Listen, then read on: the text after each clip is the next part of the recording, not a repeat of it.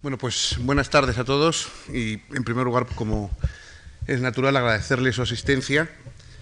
Vamos a continuar entonces con la segunda de las, de las eh, charlas sobre estas cuestiones de globalmente eh, tapadas bajo el San Benito de ética sin ideologías eh, que comenzamos el otro día.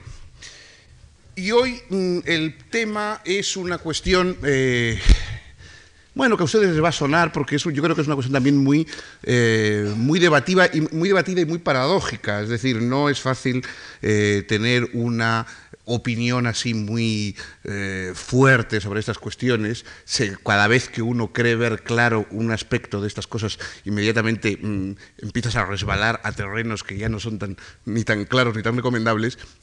pero que por otra parte me parecen imprescindibles porque forman parte de, la problemática en que estamos viviendo eh, cotidianamente, que es este contrapeso, este, esta especie de, de escila y caribdis que representa, por un lado, el pluralismo y por otro lado, el relativismo en cuestión de valores y en cuestión en concreto de moral, de ética. Como ustedes ven, el problema es decir simplemente, bueno, hay unos valores universales, mm, eh, válidos para todo el mundo, que con una eh, exigencia que no puede ser pospuesta, etcétera, etcétera, y en nombre de la cual, digamos, pues podemos imponerla con la convicción de que eso es lo bueno, imponerlo, exigirlo a los demás, o realmente debemos asumir que hay muchas formas de ver las cosas, muchos valores contrapuestos, muchos valores diferentes, que cada cultura, cada grupo social, cada eh, minoría o mayoría o lo que sea, tiene sus propios valores y que no cabe, si queremos ser verdaderamente persona tolerante, más que respetar todos esos valores de una manera igual y de alguna forma pues continuar nuestra línea propia eh, válida para nosotros, pero respetando la de los demás. Esto tiene muchas implicaciones, no hace falta que, les subraye que ustedes mismos ven.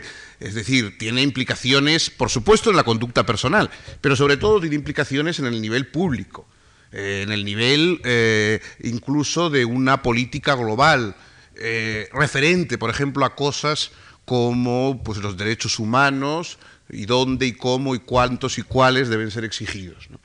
Es decir, que todo esto tiene una importancia que a mí me parece muy crucial en nuestras vidas porque además cada uno de nosotros, sobre todo los europeos y sobre todo los europeos de cierto momento determinado de finales del siglo XX, mm, estamos viviendo, y creo que vamos a vivir aún más, mundos, eh, ámbitos de, sociales muy mezclados de, eh, valores, de, cultos, de adicciones, de servidumbres, de exigencias eh, de respeto. Y, que eso va a ser muy mezclado, muy difícil. A veces esas cosas van a chocar con, tradiciones, otras veces van a exigir su modificación y evidentemente todo esto pues nos, nos, compromete y es un tema, yo creo, de primera magnitud para, para quien quiera reflexionar o quien quiera vivir un poco reflexivamente y no atrincherado simplemente en sus convicciones.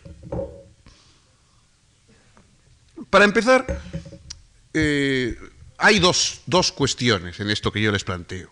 La primera es, ¿es cierto que todas las éticas, las morales, los, los juegos valorativos son realmente tan diferentes como aparecen a una visión eh, inocente, digamos. Es decir, es verdad que hay valores totalmente diversos y que el mundo está lleno de valoraciones completamente diversas. ¿Hasta qué nivel llega esa diversidad en las valoraciones? En apariencia es evidente que los valores, es decir, normas eh, de conducta, cosas apreciadas o despreciadas, etcétera, son muy distintas. Superficialmente es cierto que si tomamos un eh, tupí guaraní de la selva amazónica y un ciudadano de Oslo, pues mm, su juego de valores, su visión del mundo, sus concepciones eh, tropiezan y son diversas en muchas cosas. Son diversas en muchas cosas, como también son diversas, por supuesto, sus indumentarias, eh, sus propias aptitudes físicas, sus habilidades adquiridas o que tienen que adquirir, etcétera, etcétera. Es verdad que son diversos, pero esa diversidad de sus valores, etcétera, etcétera, ¿hasta qué punto llega? Porque claro, nosotros sabemos que también esas diversidades aparentes, físicas, etcétera, son superables con unas mínimas modificaciones, modificaciones que no son tan grandes como parecen. Quien no ha comido nunca con cuchillo y tenedor aprende a hacerlo. Quien no ha eh, vestido nunca ropas occidentales, pues con cierta facilidad puede ponérselas. Y viceversa, el que se va huyendo de la civilización y busca otro tipo de eh, paraísos o, Tarzán que eh, se encuentra ya abandonado en la jungla, pues reinventan unas formas de vida que sus grupos parece que habían abandonado o no han tenido nunca. De modo que mm, las apariencias más superficiales se revelan como frágiles. Revelan que los hombres pueden ser hombres vestidos, comiendo, cazando o trabajando de maneras muy diversas. Pero los valores que practican esas personas, es decir, el hecho de que uno pueda eh, considerar, por ejemplo, pues que la antropofagia es algo positivo y otro lo considere algo abominable y detestable, etcétera, y otro tipo de valores mm, de muchos órdenes, eh, de exigencias que hace la sociedad a los individuos, que hasta dónde llegan, llegan realmente esas divergencias. Es decir, hasta qué punto podemos decir que eso ya es irreductible y que verdaderamente los valores no pueden ponerse en contacto unos con otros. En primer lugar, digo, diríamos que no es cierto que los valores éticos, a mi juicio, sean tan diferentes en unas civilizaciones como en otras. Hay una amplia gama de todas aquellas, de todas aquellas eh, actitudes o cuestiones eh, que provienen mm, eh, más superficialmente de reglas de identificación, reglas de distinción del grupo respecto a otros grupos, reglas de sumisión del individuo al grupo, ciertos hábitos higiénicos, alimenticios, predatorios, etcétera, lo que vienen es sobre todo a marcar la identificación o la sumisión del individuo con su grupo, cosa que es exigida en todos los grupos sociales y a veces con una virulencia especial, eh, mm, todo lo que comporta, insisto, la distinción de ese grupo respecto a otros o la sumisión del individuo respecto a su grupo, son cualidades que efectivamente varían muchísimo. En unos sitios hay que comer unos animales determinados y en otros ciertos días de la semana no se pueden comer. Y eso sobre todo son elementos identificatorios y que muestran la adhesión del grupo más o menos, si se quiere, con una visión de tipo religioso, etcétera, etcétera, en último término. Pero los valores prácticos, lo que verdaderamente afecta a la actividad humana y a la idea de lo que es preferible que el hombre sea o que el hombre haga, varían tanto de unas civilizaciones a otras. Yo, por ejemplo, no conozco ninguna civilización que prime valores de debilidad respecto a los valores de fuerza. Es decir, no hay civilizaciones, por ejemplo, que consideren que decir una mentira es mejor que decir la verdad. ¿Por qué? Porque la mentira es una debilidad. Nadie miente por fuerza. En todo caso se mentirá por piedad, pero nadie miente por sentirse fuerte. Uno miente por sentirse débil. Es un subterfugio del débil frente al más fuerte, frente a las cosas que considera más fuertes que él no verán ustedes civilizaciones que hayan elogiado la mentira respecto a la verdad. Otra cosa es el ámbito de aquellas personas a las cuales se considera que hay que decir la verdad. Por supuesto, cada una de las civilizaciones varía y hay algunas que consideran que solo hay que practicar las reglas morales con los del propio grupo o con los del propio clan familiar y que más allá uno puede mentir o hacer lo que sea sin ningún tipo de pudor. Pero dentro de donde están vigentes las leyes, tomando el ámbito donde están vigentes las leyes morales en el sentido fuerte, no hay, como les digo, civilizaciones que primen los aspectos debilitativos de, la, acción frente a los reforzadores. no se prima la mentira frente a la verdad, no se prima la cobardía frente al coraje. No hay civilizaciones que digan que es mejor ser cobarde que ser valiente. Hay algunas que dicen que hay que ser, que los hombres tienen obligación de ser guerreros y agresivos y conquistadores, y otras que dicen más bien que los hombres no deben verter la sangre de sus semejantes y deben ser mansos o cosas por el estilo. Pero lo que no hay ninguna es decir, es mejor el cobarde. Es decir, el que decidido a hacer una acción deja de hacerla por miedo a sus consecuencias, por miedo al que dirán, por miedo a la influencia de los acontecimientos negativos. No existen tampoco civilizaciones que primen este tipo de actitudes. Es decir, en general, para entendernos, no hay civilizaciones, no hay morales en este mundo que primen ni la debilidad ni la inercia. Lo que es debilidad y lo que es inercia, es decir, lo que es puro dejarse llevar, lo que es puro caer, lo que es puro ser empujado por los acontecimientos o por las personas, en ninguna parte ha tenido premio moral. En ninguna parte nadie ha considerado bueno que los que más se parecen a lo inerte sean mejores que los que tienen decisión, capacidad y voluntad de enfrentarse con las cosas. Incluso el sabio eh, hindú decidido a la renuncia a la voluntad, renuncia a ella haciendo un enorme esfuerzo ascético de voluntad con un gran sacrificio y a veces una especie de compromiso casi atlético con la voluntad para lograr detenerla y parar, y parar el influjo del deseo. La inercia sería dejarse llevar por el deseo, el sabio comprende que el deseo es dolor o lo que ustedes quieran y decide parar esa rueda eterna del, del karma. Y entonces se pone a hacer ejercicios para detener su deseo. Pero ahí tampoco hay, como veis, un elogio de la inercia ni la debilidad ni la inercia tienen prima moral en ninguna, en ninguna parte. ¿Por qué?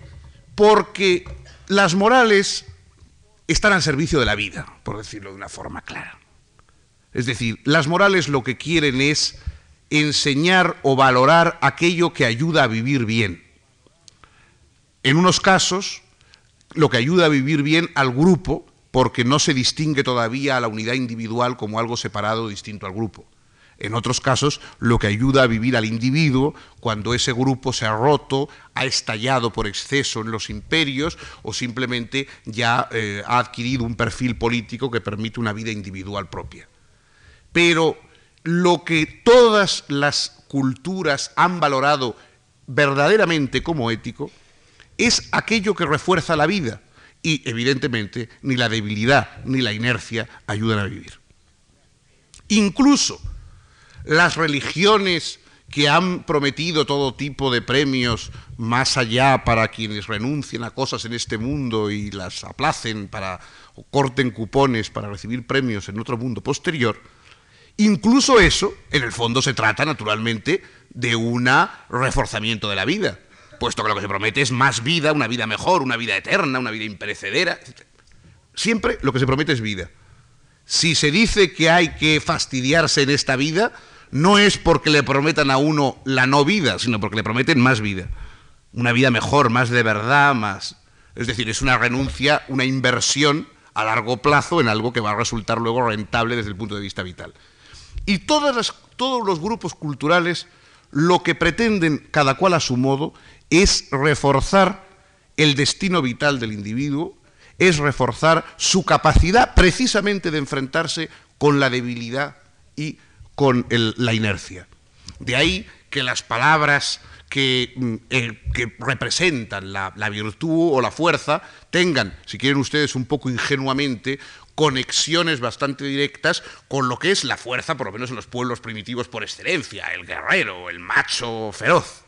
Arete, por ejemplo, la palabra griega para eh, virtud, pues tiene probablemente conexiones con Ares, el dios de la, de la guerra entre los griegos virtud entre los eh, latinos viene de vir, la fuerza del viril, del, guerrero, del hombre eh, excelente que, tiene, que se enfrenta con las circunstancias. Es decir, siempre hay una imagen de reforzamiento en lo virtuoso, de lucha contra lo débil y contra lo inerte.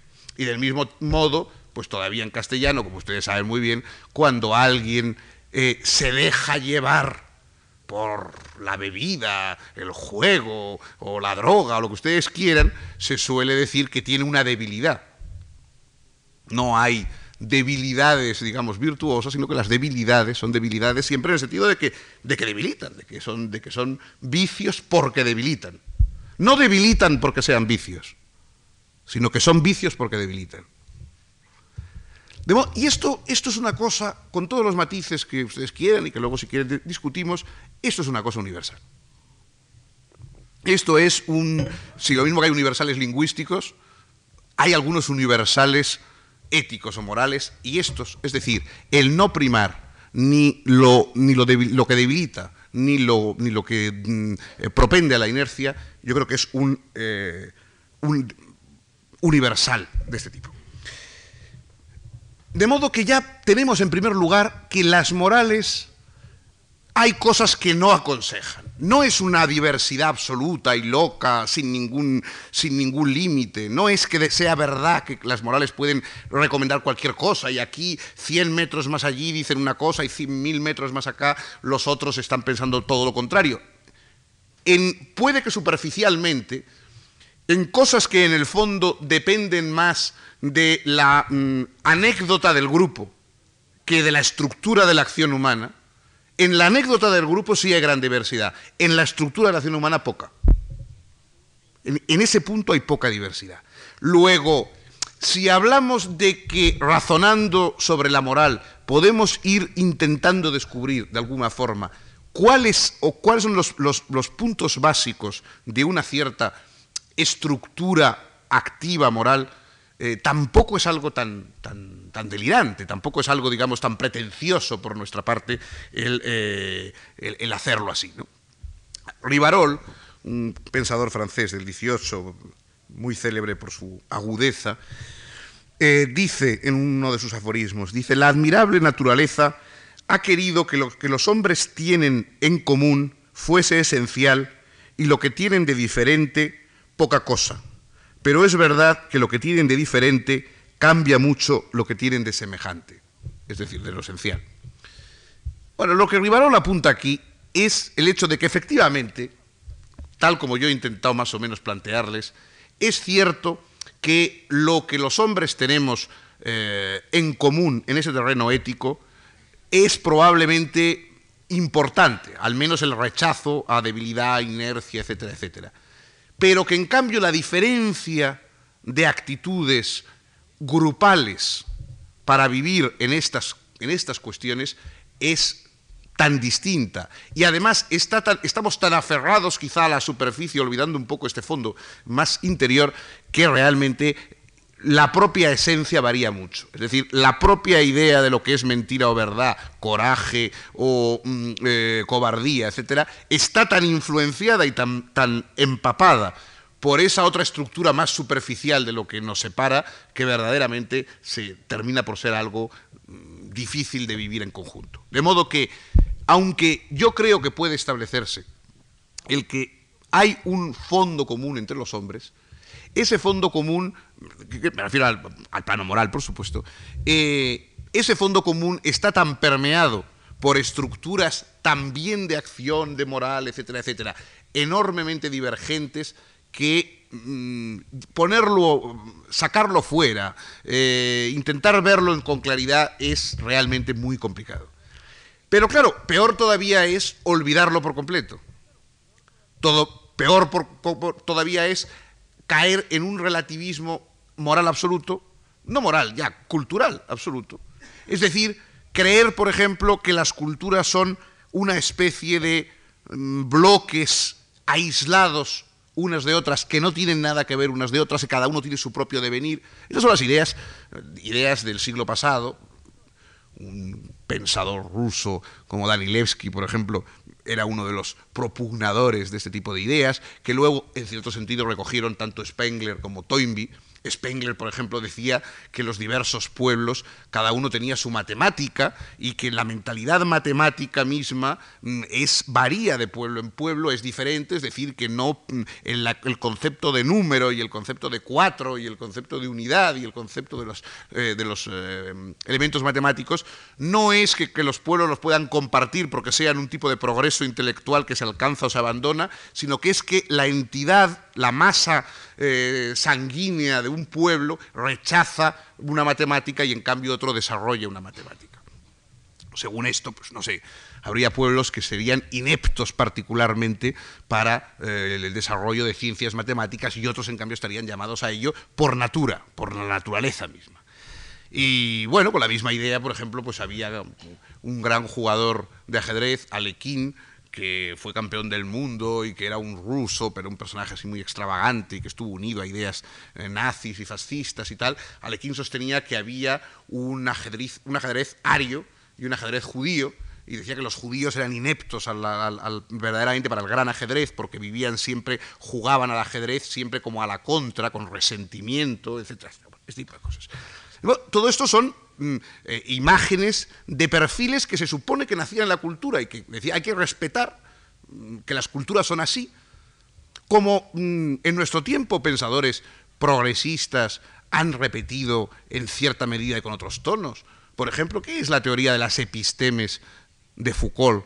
Más que algo parecido a esto. Es decir, esas epistemes que en el mundo acaecen en un lugar y en un espacio determinado, en un tiempo determinado, que brotan sin que uno sepa por qué y que desaparecen también sin que se sepa por qué, sin conexiones ni sin lazos con el resto de la vida anterior o posterior, sino que se dan en un momento determinado como un fenómeno que aparece y que luego desaparece y se borra sin más.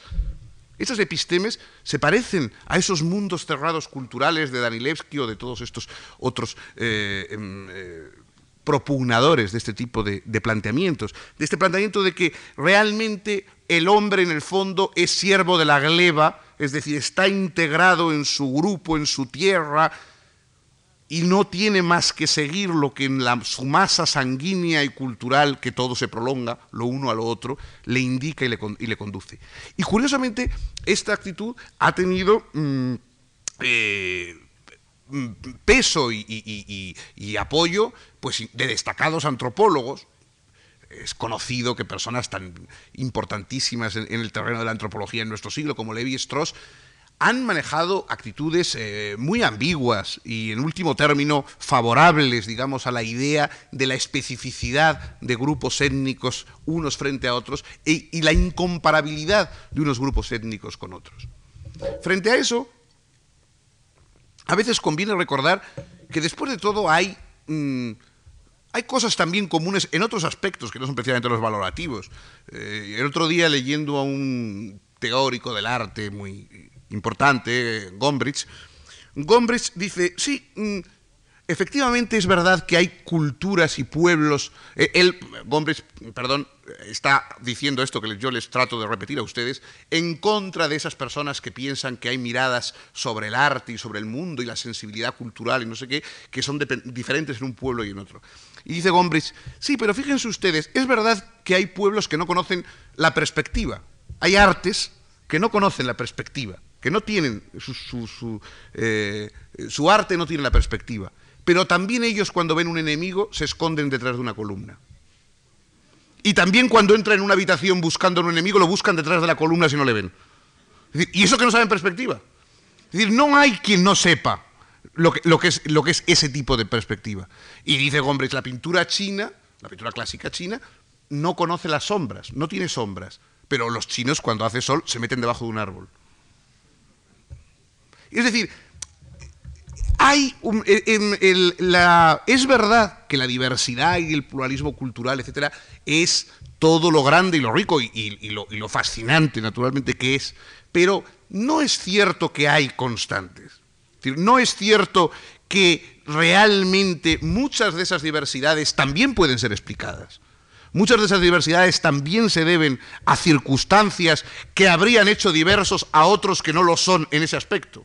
Es decir, que hay personas, grupos, etcétera, que han adquirido costumbres, actitudes por razones que hubieran llevado a grupos muy diferentes a adquirirlas también si hubieran estado en esas circunstancias.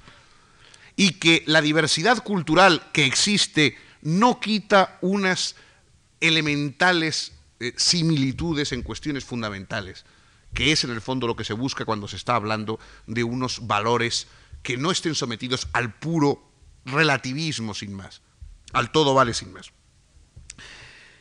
Incluso cuando se ha hablado durante mucho tiempo, como se ha hablado en nuestro siglo, del derecho a la diferencia, y frente a los que querían o quieren imponer algún tipo de mm, perfil más o menos homogéneo, valorativo, cultural, etcétera, etcétera, se habla y se insiste, y sobre todo hace unos años, se insistía mucho en el derecho a la diferencia. Nada que objetar es evidente que la diferencia, es decir, que, la vida no sea algo uniforme, unánime, una especie de sesión de fin de curso en el más autoritario y peor de los colegios del mundo, bueno, evidentemente esa diversidad, esa pluralidad, esa eh, variedad es esencial. Pero cuando se habla de derecho a la diferencia, ya se está hablando de un derecho, a la diferencia, pero un derecho. Si no se comparte ese derecho, ¿Por qué se dice derecho a la diferencia? Solo quien supone que los hombres tienen algo en común, aunque sea el derecho a ser diferentes, el derecho a tener su propia vida para hacer o determinadas cosas, solo quien dice que al menos eso no es eh, negociable, digamos que al menos eso lo tenemos en común, puede hablar de derecho a la diferencia. Quien no piense así, ¿tienen derecho a la diferencia las flores? No sé, son diferentes, punto no tiene ningún derecho a la diferencia. El derecho a la diferencia supone que algo tenemos en común, un derecho, una idea de derecho, y que encima de eso se pone la diferencia, lo que ustedes quieran. Este punto, el, conceder que incluso para proclamar, digamos, eh, nuestras diferencias, hace falta al menos que tengamos un derecho en común, y que ese derecho en común subyace a la pluralidad de las diferencias que pongamos encima, es o da un poco la, indicación de lo que yo eh, les quiero decir eh, un poco respecto al tema de lo que podríamos llamar derechos humanos o algo por el estilo. Una de las características efectivamente mm, situada etnocéntricamente en nuestro mundo, en nuestra mm, zona cultural, etcétera, etcétera, es la disposición universal de la ética, es decir, la idea de que la ética es universal. Ustedes oyen hablar constantemente de una ética universalista. ¿Qué quiere decir exactamente una ética, eh, un universalismo ético? Quiere decir que todo el mundo tiene que comportarse de una misma manera y que tenemos derecho a exigir que todo el mundo se comporte éticamente de alguna manera. En primer lugar, el universalismo ético lo que quiere decir es que alguien decide desde su, desde su actividad libre comportarse de la misma manera con todo el mundo. Es decir, lo primero del universalismo ético no es decir, este valor que yo creo positivo debe respetarlo todo el mundo, sino yo voy a aplicar este valor positivo en mis relaciones con todo el mundo, dándome igual que sean negros, blancos, pobres, ricos, hombres, mujeres, pum, pum, pum frente a todo el mundo, yo voy a respetar el mismo valor y voy a defender el mismo valor sin que me importe quiénes son unos y quiénes son otros. Esta, esta, efectivamente, esta actitud es fundamentalmente diferente, como ustedes ven, de la de tantas culturas que han tenido efectivamente núcleos morales que podemos decir que se parecen unos más o menos a otros, pero lo que difieren efectivamente es en el ámbito, es decir, a cuántos vamos a respetar moralmente solo a nuestro clan, solo a los que comparten con nosotros la tribu, el grupo, las ideas, las creencias, el respeto a determinados dioses, la lengua. La disposición universalista es subversiva en el sentido de que acaba con todas estas distinciones. Dice, no, me da igual quién venga, su color, su sexo, su cultura, los valores que yo creo se los voy a aplicar a él también, sea quien sea, venga de donde venga. Ese es el principio del universalismo. Es decir, lo que me importa es su pertenencia a la, especie humana y no su pertenencia a ningún grupo. En cuanto ser humano, en el único grupo, digamos, al que me importa que pertenezca es al grupo humano. Fuera de eso, todo lo demás ya no me interesa respecto a estos valores, o puede ser muy importante en otros aspectos, pero respecto a estos valores básicos no me importa. Esa es la primera visión del universalismo, la propiamente ética. La propiamente ética del universalismo es decir, estos valores yo se los aplico a todo el mundo. No me las arreglo para que todo el mundo aplique estos valores. Eso ya es otra cuestión. La visión ética es decir, yo mis valores se los aplico a todo el mundo. Ese es el, universalismo ético en el sentido estricto. Pero luego hay otro tipo de planteamiento que efectivamente es importante. Es decir, bueno, pero hay algunos valores que no será importante que de alguna forma se respeten universalmente. No es importante que en todas partes y todos los grupos respeten unos determinados valores. Es decir, que en ese punto en que ya el desarrollo político no solamente es político, sino que coincide también con una evolución moral, etcétera, etcétera, se vaya configurando un código que consideremos importante para que todo el mundo lo respete, sean cuales sean sus ideas. Claro, esta actitud que es la que ha llevado a lanzar el código de los eh, derechos humanos y etcétera, etcétera, es una actitud que en cierta forma tiene algo de imperialismo. Es cierto, no vamos a negarlo. Los derechos humanos no se le han ocurrido a todo el mundo. No en todas partes, no en, todo, en cualquier momento surgieron la idea de unos derechos humanos. Surgió en un lugar determinado, en una época determinada, y ha ido evolucionando de acuerdo con una situación histórica determinadas. ¿Por qué iba a ser de otra forma? Las cosas se inventan allá donde pueden inventarse. Hay que, tienen que reunirse unas condiciones. No todos los mundos políticos, sociales, culturales, imaginables pueden segregar una idea como la de los derechos humanos. La idea de los derechos humanos, como la idea de la fisión nuclear, son ideas que surgen cuando se ha llegado a un desarrollo determinado dentro de un campo determinado, en este caso el campo de la sociedad y los valores humanos. Por lo tanto, es evidente que esa idea surge en un sitio determinado, en Europa, en, eh, probablemente en la Inglaterra, eh, de finales del, del, 17 y de ahí se traslada a la América jeffersoniana y de ahí vuelve a la Revolución Francesa y ese es el, el caldo de cultivo de los derechos humanos. Y mientras tanto los japoneses no sabían nada del asunto. Y, los, y en Bangkok pues tampoco parece que se llevaba eso. O sea, ¿para qué nos vamos a negar? Pero quita eso algo de valor al asunto. Yo sinceramente, a pesar de que mm, eh, suene como una expresión así un poco mm, peligrosa, no, veo nada en contra de un imperialismo ético, siempre que eso no se, no se mm, confunda con una ética del imperialismo, como ha ocurrido diversas veces.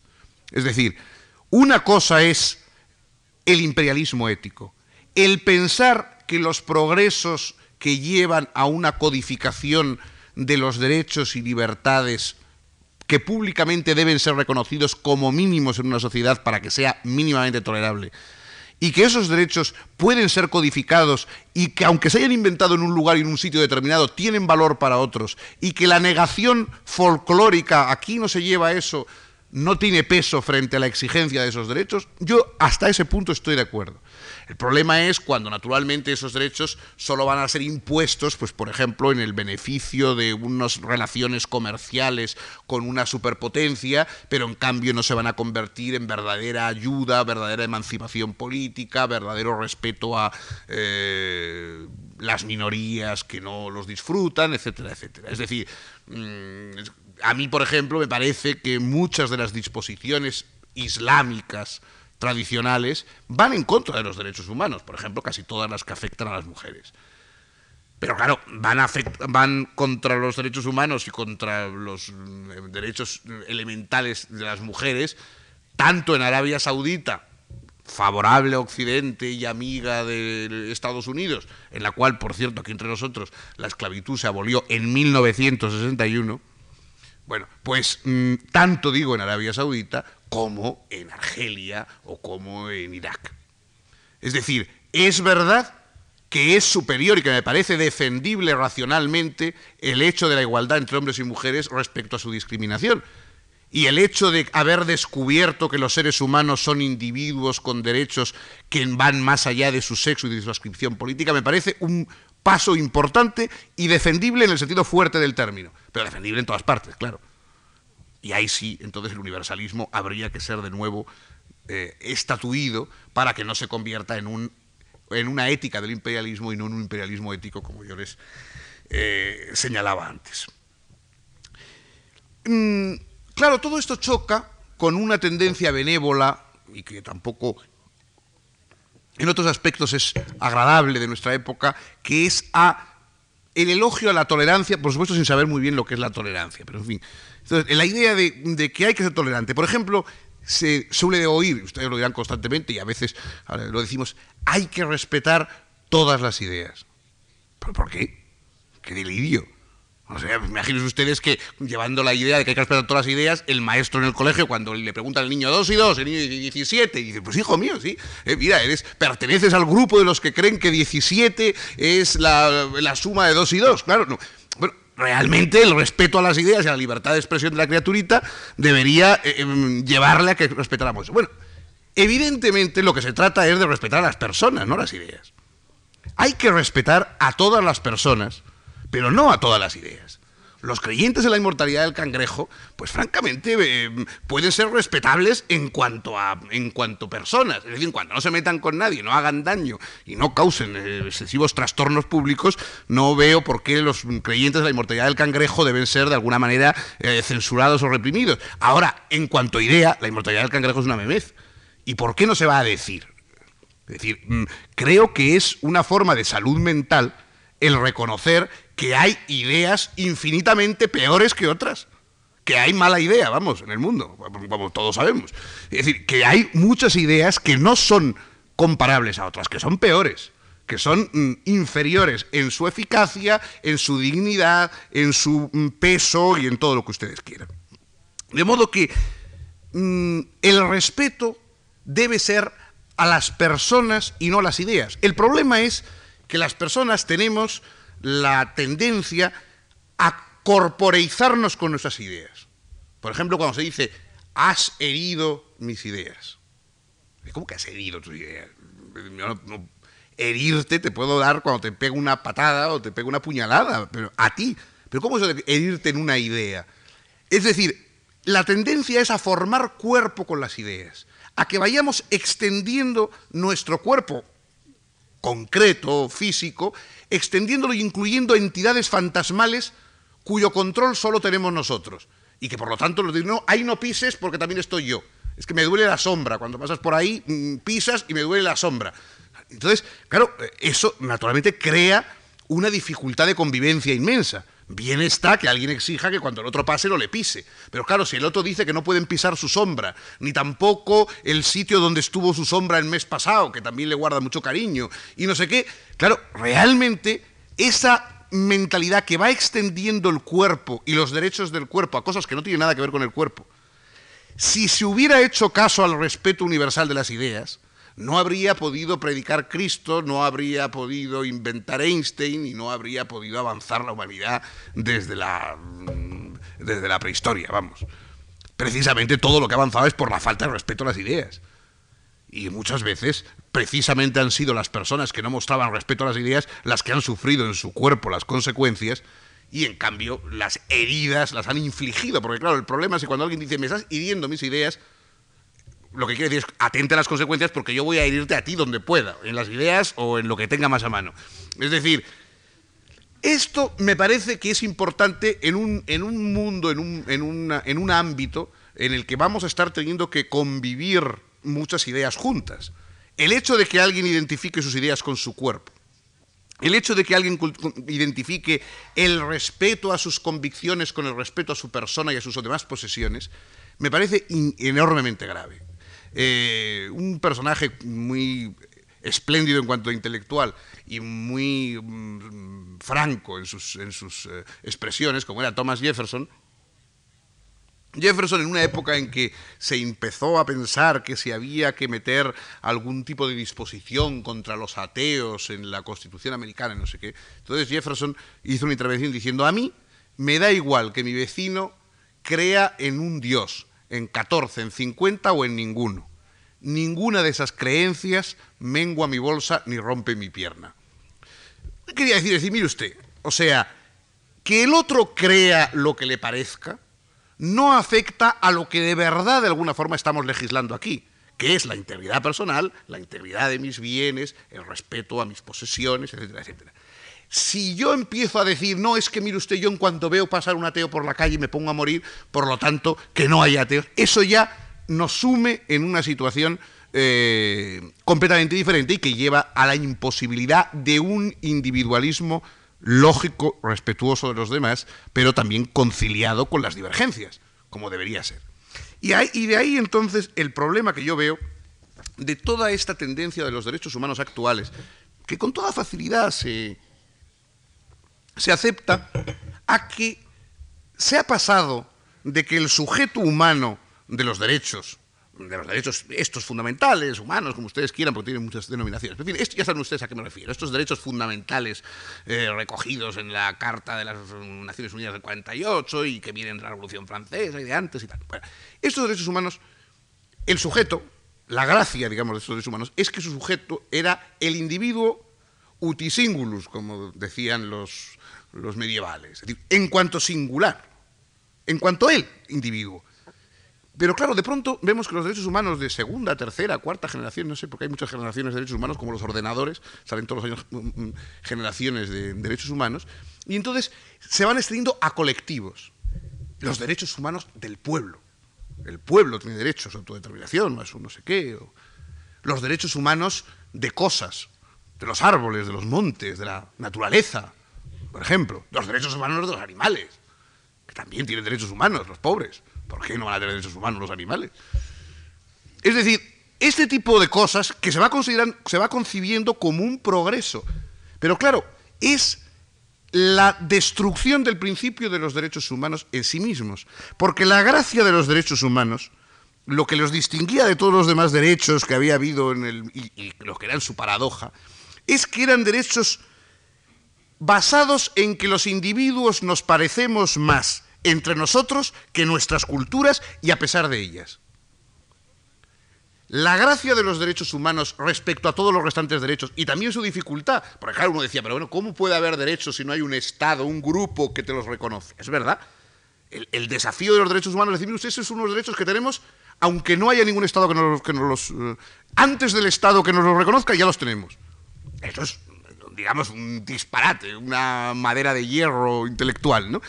Pero sin embargo era la gracia característica que tenía el proyecto de los derechos humanos. Es decir, mire, en el fondo los hombres no tenemos por qué comprar, los individuos humanos, no tenemos por qué comprar nuestros derechos a base de jurar sumisión abyecta al grupo al que pertenecemos, a nuestra cultura, a lo que nos determina colectivamente. Hay unas cosas que no nos las puede quitar nadie por mucho que nuestro grupo se empeñe en quitarnos. Hay cosas que no le debemos al grupo, que le debemos a nuestra naturaleza, a nuestra condición, a nuestra individualidad, lo que ustedes quieran. Eso era el, punto de vista subversivo del asunto. El hecho de decir, a pesar de que todo mi grupo, mi cultura, mi tradición, no sé qué piense esto y que y me quiera quitar esto, al menos hay un núcleo que yo no le debo, que yo tengo porque en todo caso lo comparto con toda la humanidad, por encima de los grupos que yo puedo levantarme, digamos, por encima de mi grupo y decirle al resto de los grupos, ¿verdad que me entienden ustedes? Cuando mi grupo se ha puesto demasiado borde conmigo. Es decir, en vez de estar sometido a que todos los derechos, etcétera, yo se los debo a mi grupo, yo puedo, por encima de ellos, buscar la adquiscencia de otro grupo y decir, mire lo que me están haciendo. Ya me entiende usted y que el otro grupo lo entienda. Pero claro, si hay un relativismo y dice, no, no, no le entiendo a usted, si en su grupo se practica la ablación del clítoris de las mujeres, ¿por qué se queja usted? No, usted deje, deje que, se lo hagan, mujer, que ¿qué le vamos a hacer y tal? Si, es que allí se lleva eso. Hombre, que este es, el, este es el, el punto esencial. Entonces, claro, en cuanto un grupo, un colectivo tiene derechos como tal, esos derechos, claro, naturalmente son a costa de los individuos. Una eso es distinto a que el individuo tenga muchos derechos que importan respecto a su colectividad. O sea, que un individuo tenga derecho a que se respete su lengua, su, su, derecho de afiliación a grupos, su tradición eh, en, lo que le vertebra con otros, no sé qué, o con que decide integrarle con otros. Todas esas cosas, en que el individuo tenga derecho a esas, a esas cosas, mm, no parece problemático. Pero que ya se empiecen a convertir colectivos y cada vez más extensos y cada vez menos singularizados como mm, sujetos de derechos humanos del mismo rango que los derechos humanos fundamentales, eso me parece que puede llevar a que los derechos humanos dejen de tener ningún sentido. Hace unos días leímos que eh, eh, en, Irán un conjunto de imanes están, han sido encargados de redactar una nueva visión de los eh, derechos del hombre en clave mm, islámica. Y en ese caso, desde luego, sí que van a ser realmente derechos del hombre, porque probablemente eh, los de la mujer no van a ser precisamente los mismos.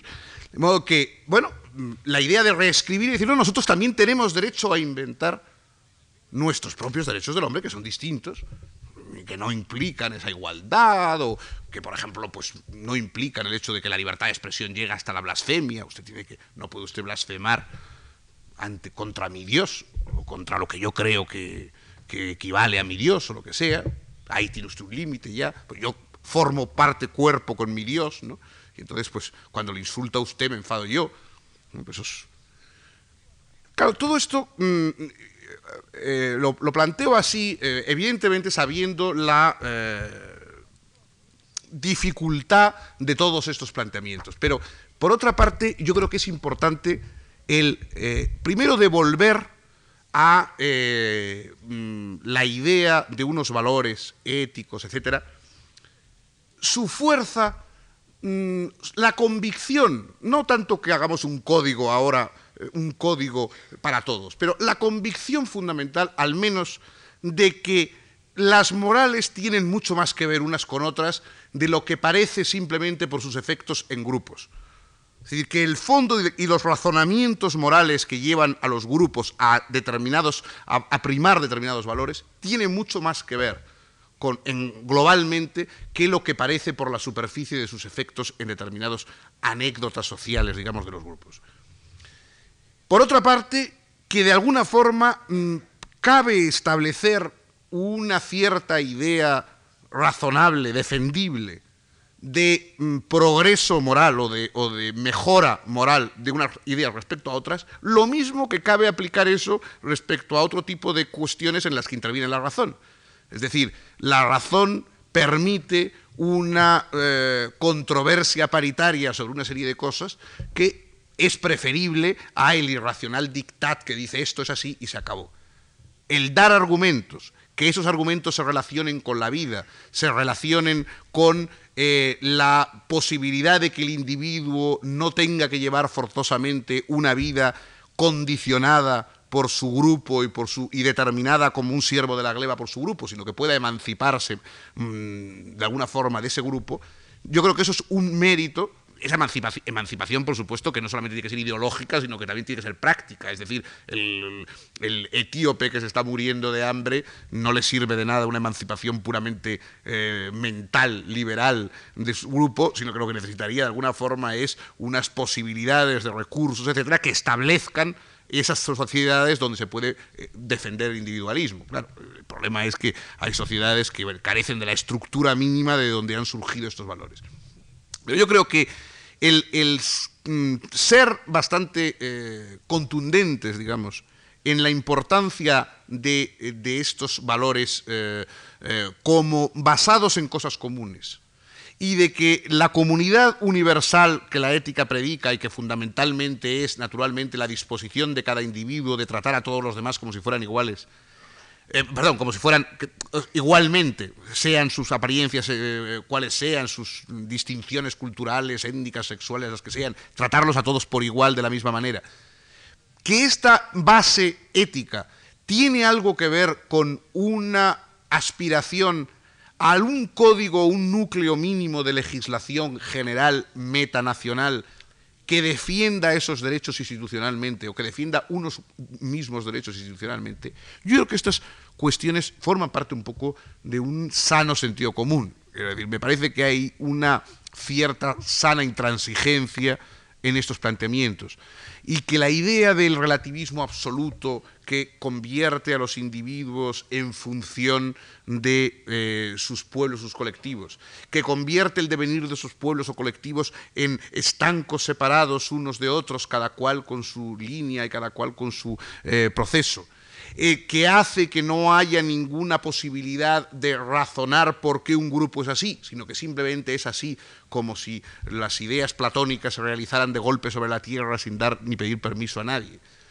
Y que eso mm, o que las explicaciones sobre los valores de la moralidad, en vez de relacionarse con cuestiones eh, defendibles o comprensibles racionalmente, se remitan a dictats irracionales apelando a un necesario fondo religioso, etcétera, etcétera, como por ejemplo ocurre en el bien intencionado pero disparatado libro de Hans Kung, que presentó hace poco en, en Madrid, ¿no? la idea esta de que hay que juntar a todos los jerarcas de todas las religiones para que determinen una moral universal. Mire usted, la moral universal, si se juntan, no tiene por qué ser jerarcas de religiones. ¿Por qué no van a juntarse bomberos o van a juntarse eh, payasos de circo? ¿Por qué tienen que ser los jerarcas de las religiones? Y si los jerarcas de las religiones se juntan, ¿qué quiere usted? ¿Que saquen una religión universal? Pero eso les deja sin trabajo a todos. Es decir, ¿cómo, o sea, ¿cómo va a ocurrir una cosa tan sorprendente? Ya eh, releyendo un poco autores como Spinoza, ya Spinoza explicó que la razón es una, pero la superstición múltiple, y que por lo tanto, obligatoriamente, cada una de esas diversas grupos, etcétera, pensarán cosas diferentes y que incluso los fondos que tienen en común, que es cierto que los tienen, que es verdad que se puede distinguir que hay muchas cosas en común entre las religiones, pero eso jamás desde el punto de vista religioso se, se valorará. Lo que se valorarán serán las diferencias porque en eso se estriba, en eso inexplicable, en eso que hay que aceptar porque sí, estriba precisamente lo religioso. Si se puede explicar y se puede comprender el por qué es valioso un fondo común respecto a otro, eso ya no es una religión, sino que es la razón, etcétera, etcétera, y estas cosas tan aburridas de las que hablaban los señores en el siglo XVIII. Bueno, ven ustedes un poco por dónde he querido ir. Yo lo que quería era plantearles, como siempre, eh, unas más inquietudes. Entonces tengo yo que fingir que estoy más convencido de las cosas de lo que estoy para provocar un poco el hecho de que podamos discutir, porque si todos nos volvemos tremendamente escépticos, pues no hay manera de, de discutir y nos aburrimos todos todavía más de lo que nos aburrimos ya normalmente. De modo que eso es en principio lo que les quería decir. Muchas gracias por su atención.